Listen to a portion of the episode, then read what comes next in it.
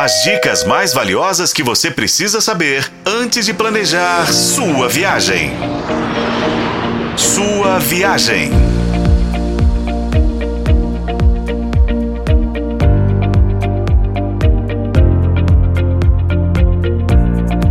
Bem-vindo à sua viagem, o seu canal de turismo na FM O Tempo.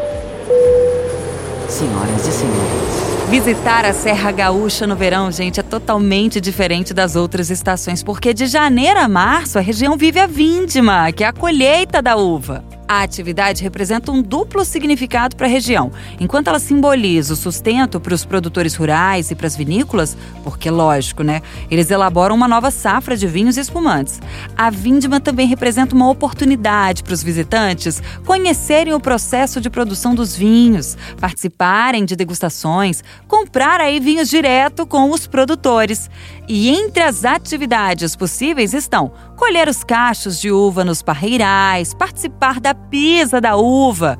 Pisar a uva é um modo de relembrar como os primeiros imigrantes italianos faziam um processo de vinificação.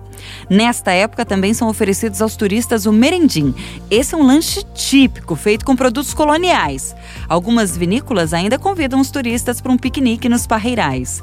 Além dessas atividades, vinícolas ainda promovem eventos como a colheita noturna, almoços e jantares harmonizados com vinhos.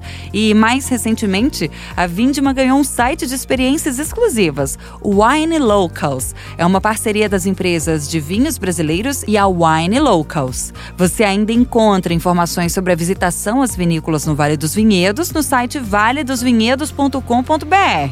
Vale muito a pena, gente, fazer essa viagem ao Vale dos Vinhedos e até mesmo se hospedar no hotel no meio deles.